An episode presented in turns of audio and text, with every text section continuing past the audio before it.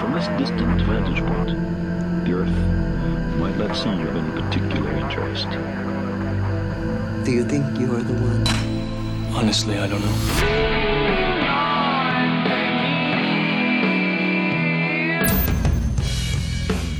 Hola, ¿cómo estás? Te doy la bienvenida a un nuevo episodio de Uno entre Mil, un podcast sobre el lado B del emprendimiento. Mi nombre es Matías Villanueva y la idea de este espacio es conocer a las personas detrás de emprendimiento que la están rompiendo hoy día, pero que al igual que todos partieron desde cero. No te vamos a contar la típica historia de éxito, ni lo glamoroso que es emprender. Aquí queremos descifrar por qué ese uno o esa una entre mil llegó a estar donde está y cómo fue su recorrido entre éxitos y fracasos. Antes de empezar esta charla, te cuento que si te gusta este podcast puedes suscribirte y activar las notificaciones para que no te pierdas ninguno de nuestros episodios. Ahora sí, Súmate a esta conversación y transformemos este podcast en una ronda de cervezas para tres.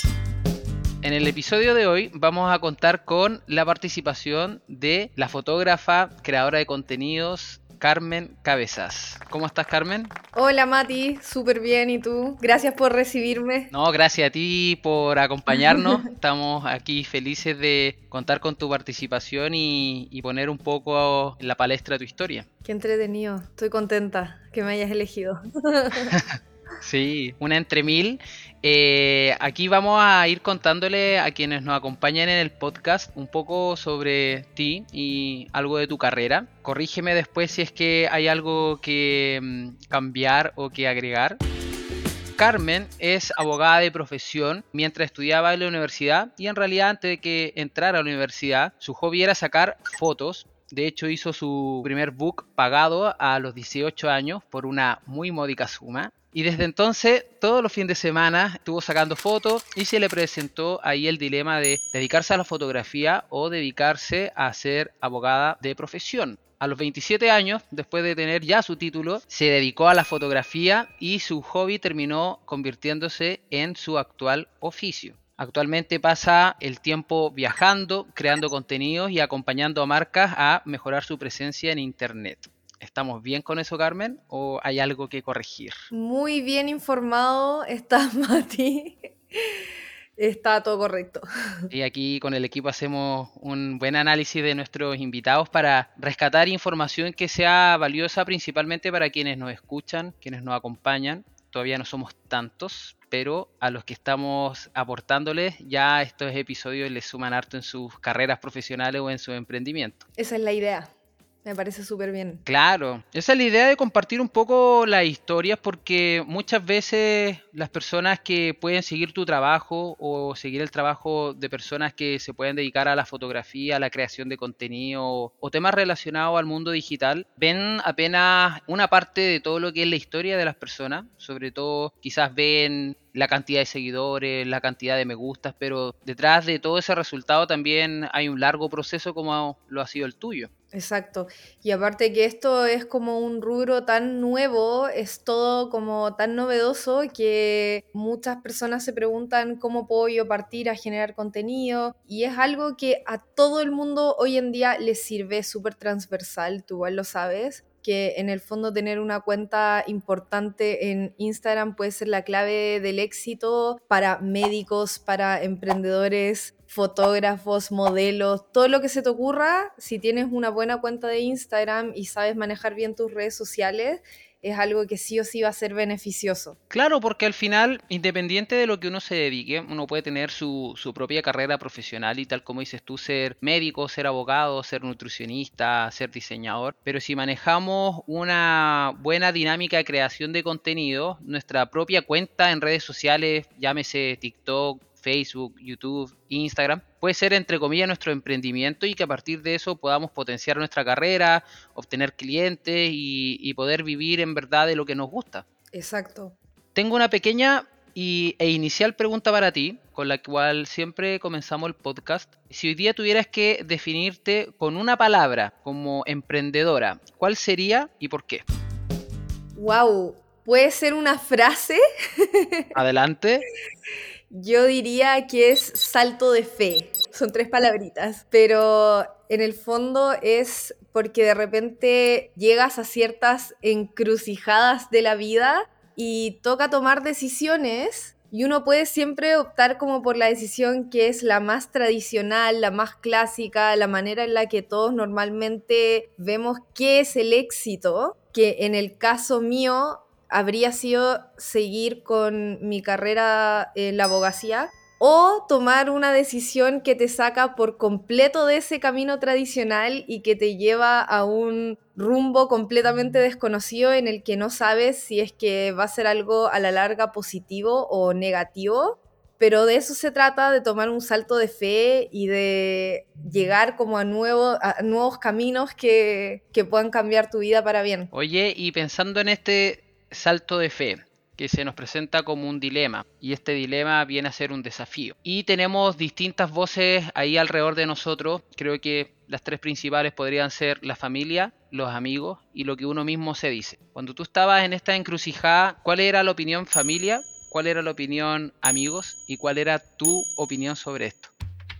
Wow, esa pregunta es difícil porque la verdad de las cosas es que obviamente que mi familia, mis papás son súper tradicionales, a ellos les encantaba la idea de que yo trabajara de abogada porque también me vieron estudiando esta carrera, vieron que me fue súper bien como estudiante. O sea, yo era el, el tipo de alumna que nunca me eché un ramo, nunca me fui a recalificación, todos mis ramos en derecho los pasé siempre al tiro, al tiro, al tiro. Iba, avancemos, avancemos, avancemos. Era ayudante de derecho constitucional, participaba en un montón de instancias universitarias, de ágoras universitarias, foros. De verdad era así como súper overachiever en términos universitarios y mis papás estaban muy acostumbrados a ver eso y verme a mí disfrutando también de lo que estaba estudiando y por otra parte, ellos también eh, fueron los que impulsaron el tema de la fotografía en mí, porque en mi casa desde que yo era chica siempre hubo cámaras fotográficas y mis papás eran cámaras con rollo, no eran cámaras digitales.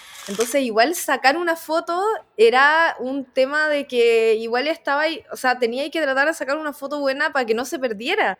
Y mis papás, incluso cuando nosotras éramos súper chicas, nos pasaban la cámara y era como, ya, saque una foto usted. Entonces, como que siempre nos inculcaron el tema de la fotografía desde chicas. Y cuando a mí me empezó a gustar más, mi mamá, me acuerdo cuando yo tenía 17 años, me compró mi primera cámara reflex que era como, wow, o sea, era una cámara digital grande, rica, y de a poco como que igual ellos iban motivando que yo me interesara más en el tema. Después mi papá me acuerdo que me prestó unas lucas cuando yo era chica para cambiar el equipo, para profesionalizarme más. Entonces también era como ya, les gustaría que yo fuera abogada, pero por otra parte seguían como motivando el tema de la fotografía pero cuando llegó el momento en el que yo tomé la decisión y dije como ya quiero dejar de lado el derecho, igual yo creo que los, los agarró por sorpresa, los choqueó un poco y les costó como entender que ya ese no era el camino que yo iba a tomar y siempre me decían también como, bueno, pero tú tampoco sabes, Carmen, en una de esas te aburres del tema de la fotografía y vuelves al derecho, pero no creo.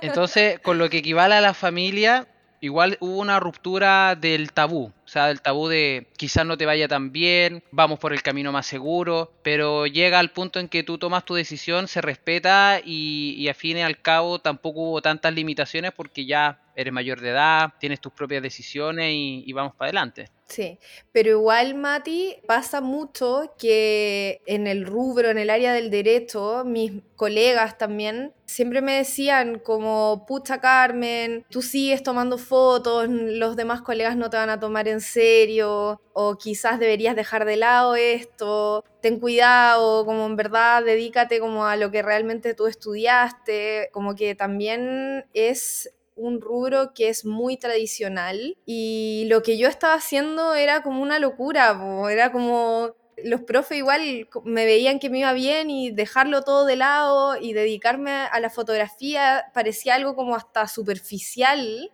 cuando uno está estudiando cosas tan densas y, viendo conceptos como grandilocuentes de justicia y todo, y como dejar todo eso como por la fotografía, también a ellos no les parecía. A mí igual en un principio también me pesaba, pero después cuando tomé ya la decisión, en verdad me tiré con toda la piscina y dije, quiero darle un real chance a este tema para no quedarme siempre como con la idea de qué pasa si es que hubiese sido fotógrafa y no abogada. Como no me quería quedar con esa duda, quería realmente darle una oportunidad y ver qué pasaba y aquí estoy, ya jamás volvería a lo que estaba antes, o sea, jamás volvería a trabajar como trabajaba antes. Soy inmensamente feliz siendo mi propia jefa, controlando mis horarios, creando cosas, viendo proyectos nuevos, mucha creatividad, poniéndole todo mi esfuerzo a cosas que a mí se me ocurren, es algo que me hace inmensamente feliz y que no, no lo cambiaría por nada. Que yo creo que mm, también se va resumiendo en que una persona que logra apartarse de un camino que socialmente o culturalmente eh, genere incertidumbre y miedo, es difícil romper con eso, así que va muy de la mano de, de este salto de fe y de estos desafíos que tienes tú y que en resumen también van inspirando a personas, o sea, lo que tú hiciste y la situación en la que tú te encontrabas, yo creo que hay cientos o miles de personas que también están en eso, que quizás le está yendo bien en la universidad, tienen una familia que le dicen dedícate a eso, tienen un grupo de amigos o compañeros de universidad que le dicen, oye, si yo estuviera con las calificaciones tuyas, yo nunca haría lo que tú harías, pero creo que por ahí va también lo bonito de ser uno mismo, tomar sus decisiones, tomar sus propios riesgos y saltar a la piscina como dices tú y ver qué pasa poniéndole todas las ganas para que esto resulte y bueno, si no resulta, algo aprendí no me quedé con la duda y al final gané experiencia que de alguna u otra manera la vida me la va a premiar. Sí, totalmente. Y aparte también a mí me ha pasado que a medida que me he ido haciendo como más conocida en redes sociales, de vez en cuando me escribe alguna colega o algún colega y me ponen como, Carmen, qué rico verte que saliste como de, este tipo de trabajo que llevamos los abogados, que es un trabajo igual estresante, porque uno asume los problemas de los demás y los haces tuyos y hay muchos plazos y es como, es una pega estresante, ¿eh? es súper lindo estudiarlo, pero cuando llega el minuto de, de, trabajar en eso, no sé, como que te tiene que realmente gustar mucho para disfrutarlo y yo creo que ahí fue donde como que fallaba yo es que soy una persona como poco confrontacional, no me gusta mucho la pelea, por lo mismo no me gusta mucho el tema como de los juicios, de tener una contraparte, como que es algo que no va muy bien con mi personalidad y eso lamentablemente como que uno se va dando cuenta cuando vas creciendo y cuando me metí a estudiar derecho, estudiarlo era una maravilla, o sea, era leer un montón, hacer puras cosas que a mí me gustaban, me encanta también las instancias de oralidad en las que uno tiene que conversar con la gente, hablar en público. Es algo con lo que absolutamente no tengo ningún problema, pero analizando en qué trabaja un abogado, ese era mi problema principal. Y sentir además que no podía como expresar mi creatividad, que desde chica, yo, yo tengo una hermana melliza, la Paula, y la Paula también es un ser humano infinitamente muy creativo. La Paula hace cortometrajes, eh, siendo que nunca ha estudiado eso. La Paula pinta, dibuja. En mi casa tenemos como ese gen creativo y era súper difícil para mí como tener que reprimirlo y estar trabajando en un juzgado atrás de un computador así todo el día como escribiendo, tipeando y dejar completamente de lado como la parte creatividad. Y yo creo que también esa fue una de las razones que me llevó a buscar como este camino alternativo. Y a eso iba también cuando me escriben de repente colegas y es que me dicen como, pucha, igual estoy buscando maneras de encontrar un nuevo rumbo en mi vida, no me siento completamente lleno con el derecho y me gustaría emprender, me gustaría hacer algo distinto. Siempre me escribe gente contándome, contándome un poco eso y, y claro, y lo difícil que es poder salir del molde y llegar a crear algo en lo que también te vaya bien y, y puedas sustentar tu vida.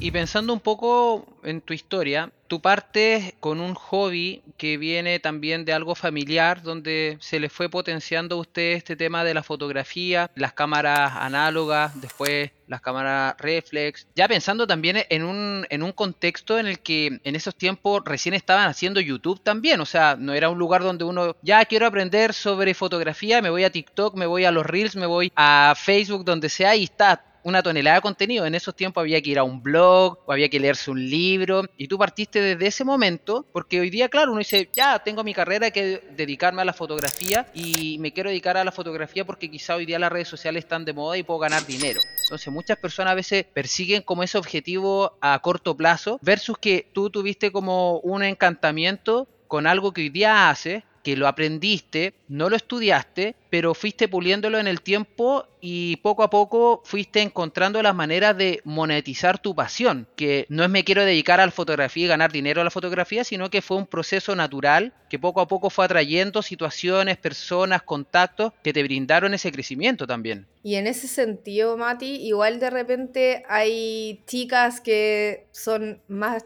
chicas que yo en edad, que igual me escriben y me ponen así como, ay, me encantaría ser influencer, ¿cómo lo puedo hacer? O me encantaría que me manden regalos o ganar plata con esto y qué sé yo. Y como dices tú, yo creo que poder hacer crecer una cuenta, poder llegar a muchas personas y de cierta manera como inspirarlas a hacer las cosas, no sé, mejor o compartir lo, lo que tú haces, jamás tiene que ser con el fin último de ganar plata o de ganar fama. Como que encuentro que si esas son tus motivaciones, uno lo está analizando súper mal, porque lo mismo igual con el tema de la fotografía, o sea, para mí llegar al punto en el que estoy hoy en día, en el que te puedo decir como Mati, yo trabajo 100% de esto y es lo que sustenta mi vida es difícil, no es algo simple y hay muchas cosas, situaciones por las que uno tiene que pasar, clientes que uno tiene que conocer, personas, ir aprendiendo en el camino. O sea, en mi caso, por ejemplo, yo la manera que tuve como de poder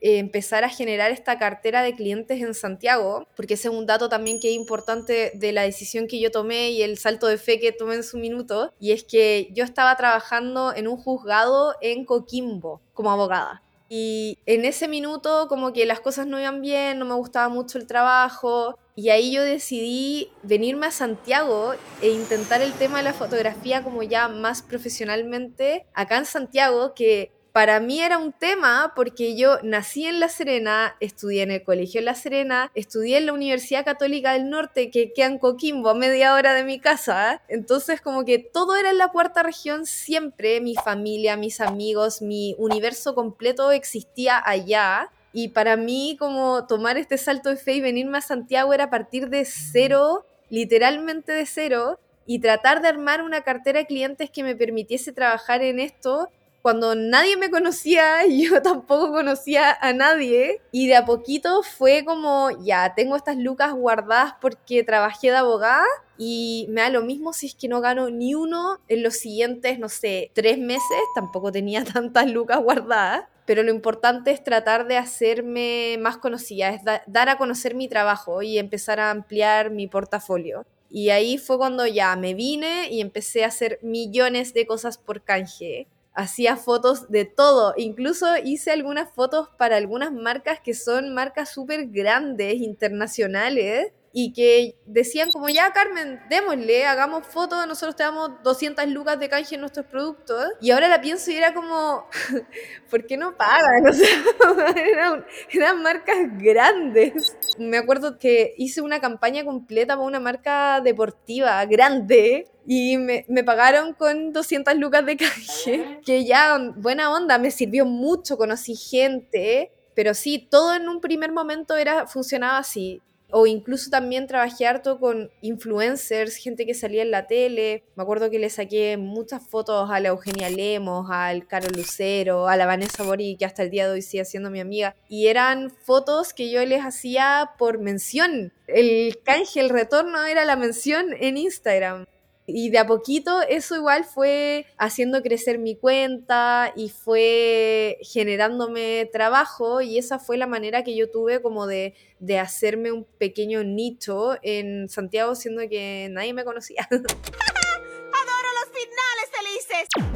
Pero eso está perfecto porque al final creo que todos cuando comienzan, sobre todo en tu caso que fue más autodidacta este tema, o cuando también hay una profesión de por medio, las universidades o los colegios, nuestro entorno, tampoco nos enseñan a veces a saber negociar, no nos enseñan a, poner precio, Entonces al final, al principio, es algo como común que sucede cuando uno está armando un pequeño negocio, una empresa, un emprendimiento. No sabemos cobrar. Después uno mira para atrás y dice, regalé mi trabajo, pero a la vez tú también armaste tu portafolio. Era necesario quizás cobrar menos o trabajar por canje, pero era la única manera de tener contacto, de tener un respaldo de mi trabajo, de poder mostrarlo posteriormente y ahí ya empiezo a negociar quizás mis tarifas, mi tiempo y administrar mejor mis finanzas para que esto crezca. Sí, absolutamente. Y en ese sentido yo creo que a la larga igual me ha jugado muy a mi favor el hecho también de ser abogada, porque en este rubro impera la informalidad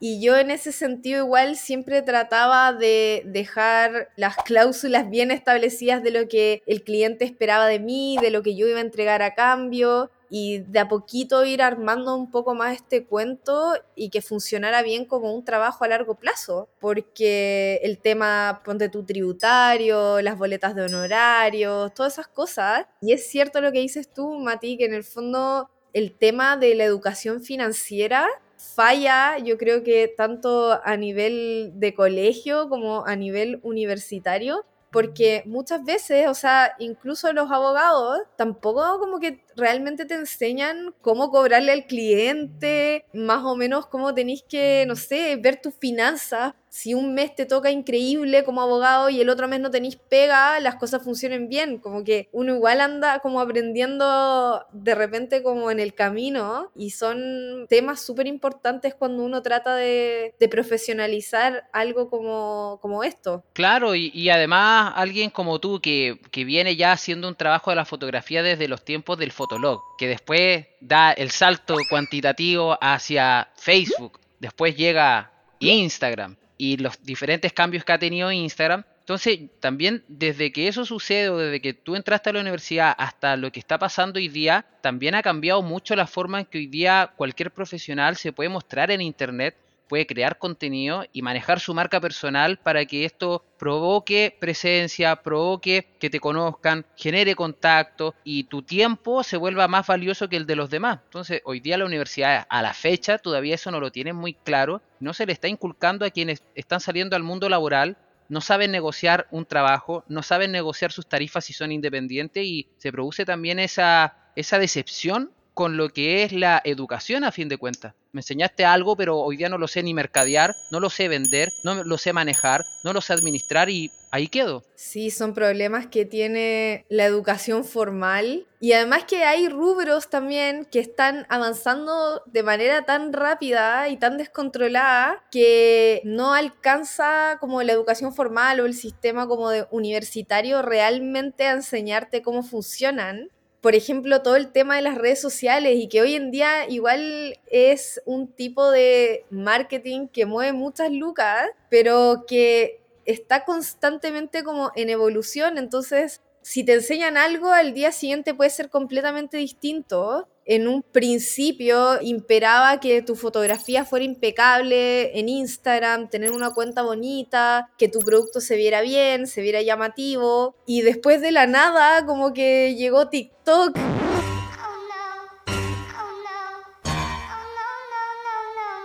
y nos dio vuelta a todos nuestro concepto de, de, éxito en redes sociales y aparecieron los reels y fue como, wow, ahora tengo que aprender formato video y, y, tengo que pensar en, en, cómo hacer ese tipo de contenido. Y claro, han sido cosas que de la nada empiezan a aparecer y empiezan a pegar y uno tiene que estar ahí siempre aprendiendo. Y aplica no solamente yo creo que para las personas que creamos contenido como yo, sino también para emprendedores, para todo el mundo. Y es que uno tiene que estar siempre aprendiendo, investigando, probando con distintas aplicaciones, con todo, como para ir generando este, estos tipos nuevos de contenido que son los que hoy día la llevan y que pueden hacer una real diferencia en cómo puede llegar uno a, a, gente nueva, que es en el fondo lo que todos queremos, ¿eh? y que hoy en día se ha transformado como 100% en contenido audiovisual. Ahora hay que hacer videos. Y eso me gusta harto porque pensando en lo que dices tú de, de, el ser una persona que se tiene que ir adecuando a los tiempos, a los cambios, tú también vienes como de una línea de la fotografía súper perfecta, con ciertas tonalidades perfectas, que todo encaje perfecto. Y tal como dices tú, llega TikTok a desordenar un poco este gallinero y dice, oye, humaniza un poco todo esto, yo lo quiero más desordenado y esa perfección tipográfica de colores del encuadrado, déjala de lado, vuélvete más humano, muéstrate como eres y ahí va que también en tu contenido, desconozco, pero también puede ser alguna de, de las instancias que impulsaron tu crecimiento, es como, ok, ahora puedo hacer algo que se ve quizás feo, a los ojos de cualquier diseñador o audiovisual, pero es lo que las personas quieren consumir, algo más natural, con la misma tipografía o las letras o los efectos de Instagram, y eso como que igual hace que Carmen logre romper ese molde y decir, ok, me adecuo a lo que el consumidor de contenido hoy día quiere, lo encasillo en respecto de lo que yo hago y a partir de eso voy también logrando más exposición en redes sociales, más posibilidades de tener clientes y que mi negocio se sustente en el tiempo. Y a raíz de eso me gustaría preguntarte algo. ¿Cuál es la rutina de una persona creativa como tú para buscar inspiración en contenido, para estar investigando sobre nuevas tendencias, para estar probando esto, poniéndolo a la práctica y a raíz de eso ir tomando decisiones sobre qué publico y qué no publico? Mira, Mati, antes de responderte esa preguntita, quería como hacer una pequeña acotación y es que precisamente por ese motivo de que TikTok es como tan real y como tan poco planificado y, y no tiene espacio como para lo estético, que es lo que me define, o sea, me pasa que si cualquier persona ve como algún reel y es mío, como que al tiro saben que es mío sin ver quién lo ha subido, porque me preocupo mucho de la música, de los colores, que todo sea como muy estético. Y yo considero que eso hace que mi contenido no sea muy apto para TikTok. Y yo siento que igual uno tiene que mantenerse fiel como a su estilo y a lo que a uno más le gusta. Y en ese sentido yo soy así full Instagramer y empezando a incursionar en YouTube. Pero TikTok no es una plataforma que a mí me represente, como que me cuesta. No me gusta como el desorden, no me gusta como... Es algo que, que se me hace muy difícil. Pero bien porque también eliges en qué estadio tú jugar tu partido. Y ahí es donde eh, creces exponencialmente. Sí, totalmente. Mati, ¿y me puedes repetir la pregunta anterior, por favor? Sí, no hay problema. Entonces, pensando un poco en la rutina de una persona creativa como tú, que constantemente está investigando, está probando tendencias, está aplicando y a partir de eso va tomando decisiones de lo que publica a futuro. ¿Cómo es la rutina de una persona creativa como tú para mantenerse en el tiempo? Yo encuentro que es súper importante tener como espacios de tiempo en los que uno no haga nada. Y de hecho lo he leído también por ahí que el procrastinar, la procrastination, súper importante, eso de no hacer nada, no tener nada que hacer, porque te da tiempo para pensar, te da tiempo para analizar qué vas a hacer y para inspirarte y, y, que nazca tu creatividad, porque cuando uno está muy ocupado haciendo millones de cosas, viviendo, cuesta que se te ocurran cosas nuevas. Entonces yo lo que trato de hacer es como ordenar bien mis trabajos porque hoy en día yo hago un montón de cosas distintas. Sigo generando contenido fotográfico para algunas marcas, con otras marcas genero videos, hago de repente cositas también como influencer, tengo algunas campañas con marcas grandes que, que son campañas que van por, por varios meses. Son muchos, muchos los tipos de cosas que hago, como todos los días son distintos, ¿eh? Pero siempre trato de dejar por lo menos una mañana o una tarde en la semana en la que no tenga que hacer absolutamente nada. Y ahí me pongo a pensar qué puedo hacer, cuál es el siguiente video para mi canal de YouTube. También es tomárselo como un trabajo, porque en el fondo, incluso si YouTube me paga súper poquito y lo hago porque me gusta, también me lo tomo como parte de mi trabajo estar generando contenido en ese canal. Entonces, eso por una parte, y por otra parte es que de repente la creatividad llega como en los momentos así como más inoportunos, ¿eh? y cuando se me ocurre algo, siempre lo anoto. O sea, trato de andar trayendo siempre mi libretita, o si no, anoto en notas en mi teléfono, pero cuando se me ocurren cosas, o de repente canciones, sí, anoto todo, todo, desde la canción, el color, el outfit, lo que sea que se me viene a la cabeza, como que de repente voy manejando y es como la canción, esto tiene que ser, lo anoto. Entonces, claro, de repente cuando sé que tengo un poquito más de tiempo y puedo hacer un reel que sea mío, contenido mío, voy a mis notas, reviso y ahí como que retomo ciertas cosas que se me habían ocurrido. Y eso igual encuentro que es clave. Sí, es clave. De hecho, varios y varias invitadas hablan de, de algo similar. O sea, llega la inspiración, surge la creatividad, en cualquier momento. Algunos toman el celular y tienen una conversación con ellos mismos en WhatsApp porque agregaron a alguien, después lo eliminaron, le ponen el toque para que quede arriba y se van mandando cosas. Ese es como uno de los tips. Otro tips es tener una conversación con uno mismo en Instagram para irte enviando cosas y que queden respaldadas. Otros hacen el tema de ir guardando por colecciones bien ordenadito ahí en los guardados de Instagram. Y algunos también tienen su agendita. De hecho, yo de cosas que tú vas diciendo, las voy anotando y voy armando un poco las preguntas que te voy haciendo porque al final, tal como dices tú, a veces estar tan ocupado o estar con una estructura tan rígida para una entrevista también limita la, creatividad de la misma que puede surgir a partir de preguntas y algo más improvisado. Entonces, súper buenos los tips por ahí de, de cómo volvernos creativos. Y algo que mencionabas tú, por ahí está la gestión de mi tiempo, dices tú. Yo gestiono mi tiempo y voy administrándolo y viendo qué cosa hago, a qué me dedico. ¿Cómo se te da a ti este tema de delegar? ¿Es un problema o es algo que ya estás, estás trabajando? El tema de delegar ha sido un gran problema para mí porque me pasa que, claro, al final yo siento que he logrado desarrollar cierto estilo cuando se trata de una fotografía o de contenido en video, de trabajos que tengo que entregar, que la mayoría de mis clientes me buscan por ese estilo particular de edición por ejemplo, y de repente me ha tocado trabajar con marcas que me piden mucho, mucho, mucho contenido y a veces he tenido que subcontratar chicos que me ayuden con el tema de la edición o con el tema de las fotos y nunca me gusta el resultado y siempre tengo feedback negativo del cliente y es como, Carmen, se nota cuál foto no editaste tú y cuál sí. Y es algo que en verdad es un poco terrible para mí. Y lo mismo con el tema de la edición de los videos. Yo en un principio, igual porque toma demasiado tiempo, traté de tercerizar la edición y no me gustaba el resultado y quería hacerlo yo como, como fuera posible o terminaba corrigiéndolo y al final me demoraba más que si es que hubiese yo editado todo desde un principio. Así que estoy de vuelta en hacer todo yo, que yo sé que no es lo ideal, porque lo ideal es poder llevar una vida más tranquila en la que uno no tenga que hacerlo todo, pero es difícil para mí el tema de, de delegar responsabilidades, es súper difícil, me cuesta. Bueno, también qué es lo que se puede ir dando. A veces puede ir creciendo nuestro emprendimiento, nuestro negocio, y se da la oportunidad de ir contratando o subcontratando o buscando freelance, no sé.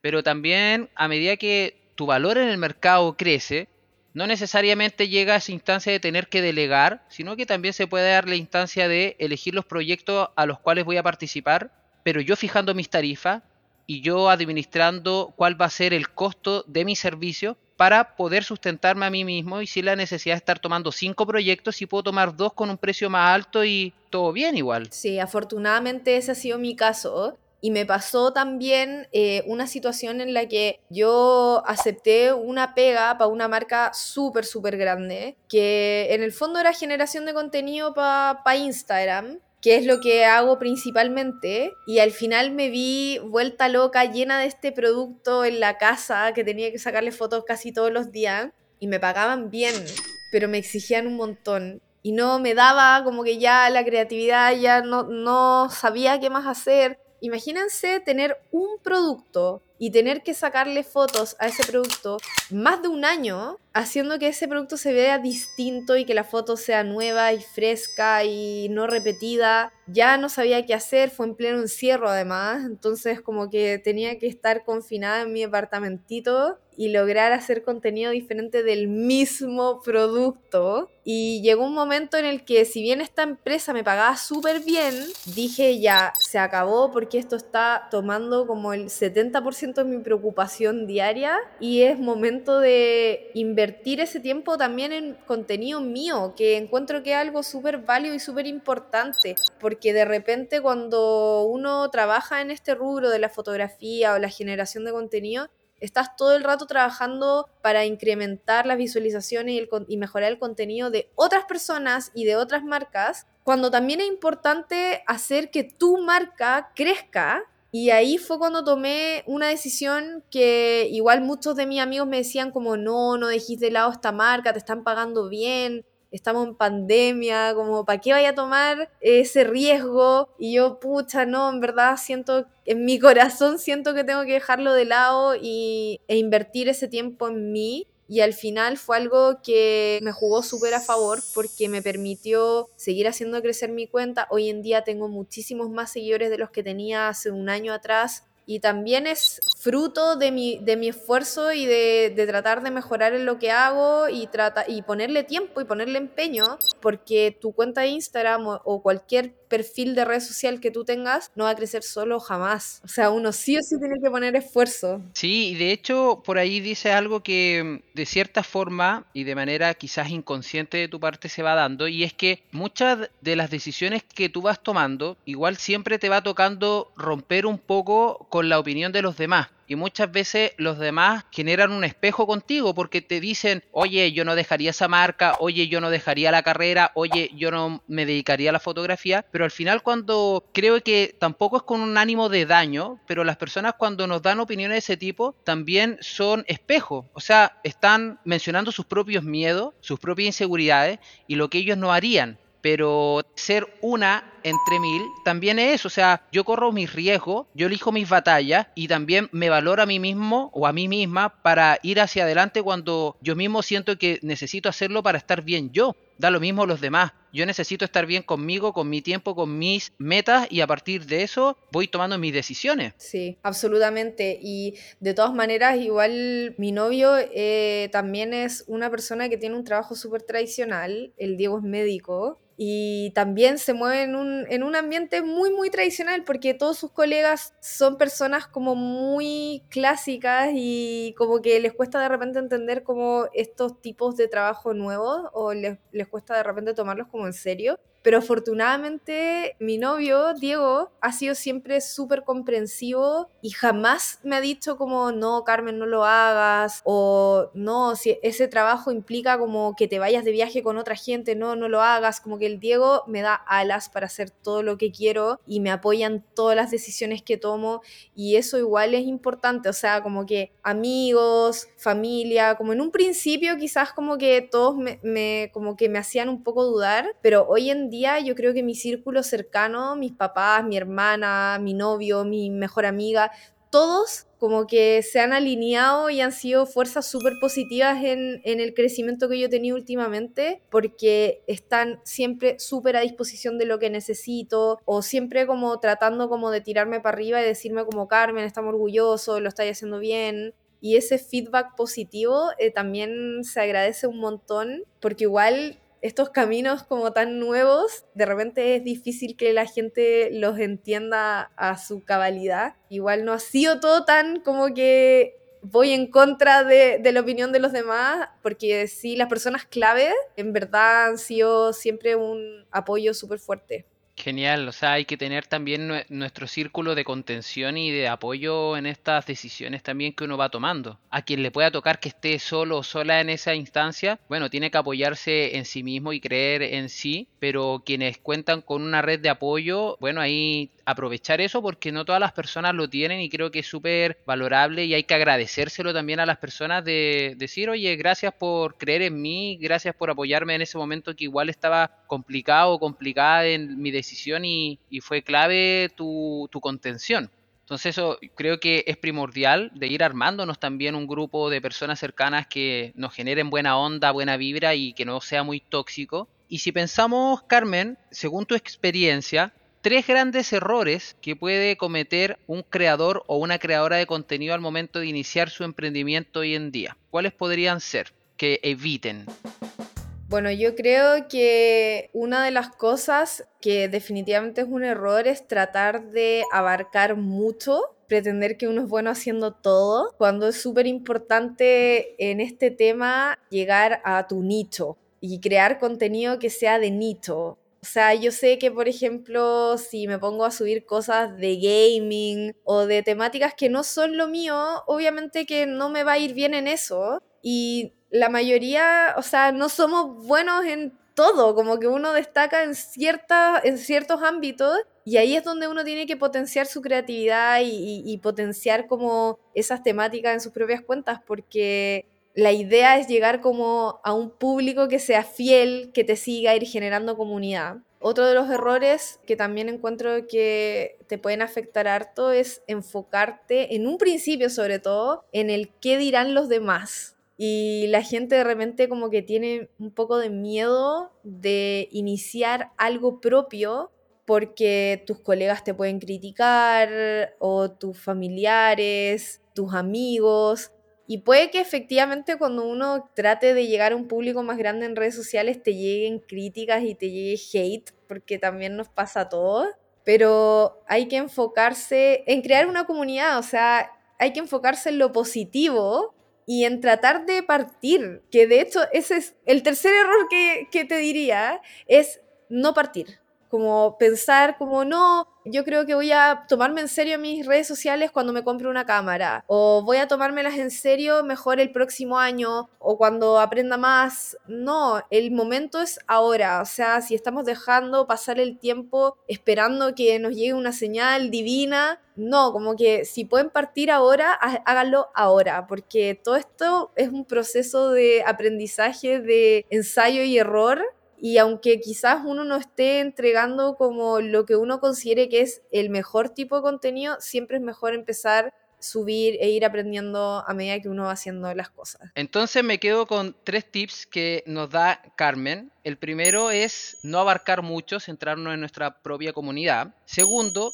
no enfocarnos mucho en la opinión del qué dirán. Tercero, y lo más importante, es quedarnos estancados y no comenzar. Y añadiría algo más que dijiste, Carmen, de tampoco hacerle tanto caso al hate, a, las personas, los detractores o los que tiran mala onda. ¿Cómo manejas tú hoy día la mala onda cuando llega y a veces que puede llegar en masa?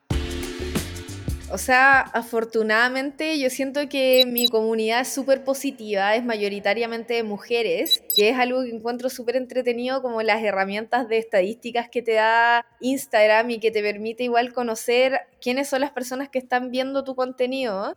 Y el 90% de la gente que me sigue son mujeres, que me enorgullece mi comunidad de chicas.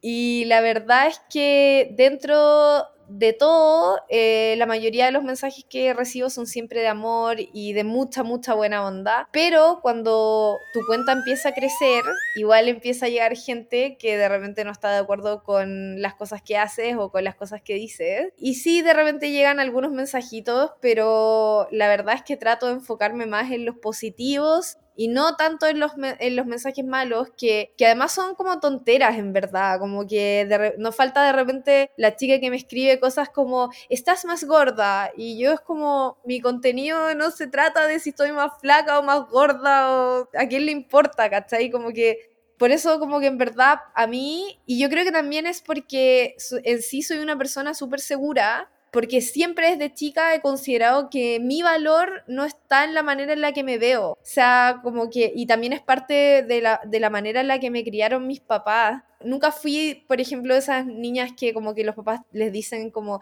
hija, usted es la más hermosa del planeta. No, como que mis papás siempre se enfocaban más en lo intelectual, como en tener temas de conversación, en ser una persona como entretenida y qué sé yo. Entonces cuando llega gente y trata como de tirarme hate en base a cómo me veo, para mí es como pucha, como que lata, pero en verdad mi, mi valor no está ahí. Así que nada, como que mi consejo en ese sentido es siempre tratar de enfocarse en las personas que están ahí para ti, que te están apoyando, las personas también que de repente te escriben y que te dicen, oye, me sirvió tu dato, me sirvió tu tip, o de repente, que también es algo que he estado haciendo harto últimamente en mi cuenta en Instagram, es que recomiendo, recomiendo cafecitos o lugares para visitar en Santiago y de repente me llegan eh, algunos comentarios que me dejan, pero así demasiado contenta, como una chica que me escribió y me decía que se juntan todas las mujeres de su familia una vez al mes y decidieron empezar a ir en esa junta a uno de los cafecitos que yo he mostrado en Instagram y ya han ido como a cinco.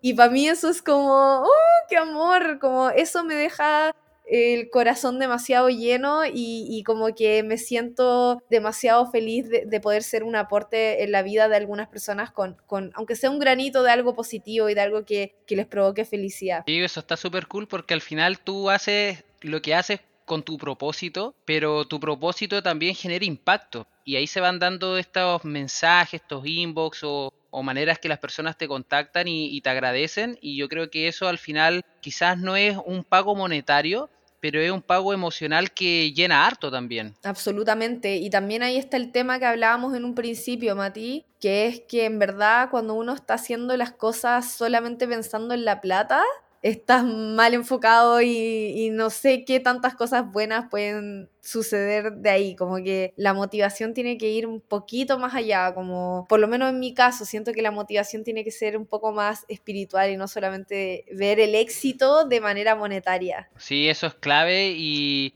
y creo, confío y estoy seguro que quienes tomen ese consejo y nos estén escuchando ahora, eh, pronto o a futuro, es tómense su pasión en serio sin pensar tanto en el, la retribución inmediata a nivel de dinero, sino en en verdad hacer las paces con ustedes mismos y hacer lo que les gusta, hacerlo con ganas, hacerlo con pasión y los resultados llegan siempre. Quizás algunas veces son más inmediatos para algunas personas, a otras a mediano plazo y algunas a largo plazo, pero la retribución llega. Y con eso, Carmen, súper agradecidos por aquí. Vamos a ir dando cierre a, a, este podcast, pero antes de que concluyamos, me gustaría que nos menciones dónde te podemos ir a seguir en internet para estar al tanto de tus aventuras y tu trabajo. Bueno, principalmente en Instagram, en arroba Carmen Foto, foto con, en inglés, con PH. Eh, me pueden encontrar por ahí. Esa es mi red principal y donde estoy activa la mayor cantidad del tiempo. También si me buscan como Carmen Cabezas me pueden encontrar en TikTok, donde estoy ahí recién atreviéndome.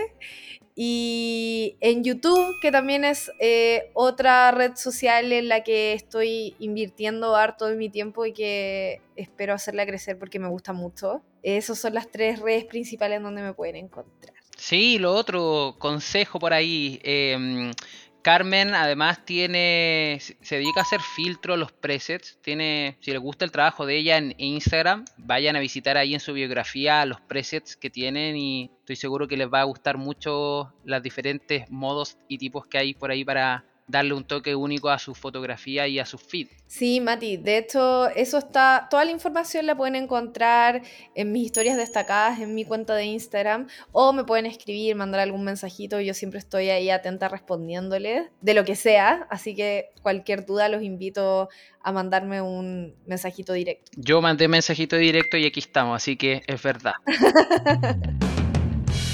Oye, ya, pues muchas gracias. Por aquí me despido. Matías Villanueva, entrevistador de este podcast, pueden escribirnos a Instagram de Uno Entre Mil y ahí darnos algunas recomendaciones de algunos próximos invitados para el podcast. Quiero también agradecer a Delphi, Seoane, a Salva Luca que están en la producción, a Cristian Aciar que está en la edición y a cada uno de ustedes por acompañarnos en este episodio de Uno Entre Mil junto a la gran Carmen Cabezas. Así que muchas gracias y nos vemos en un próximo episodio.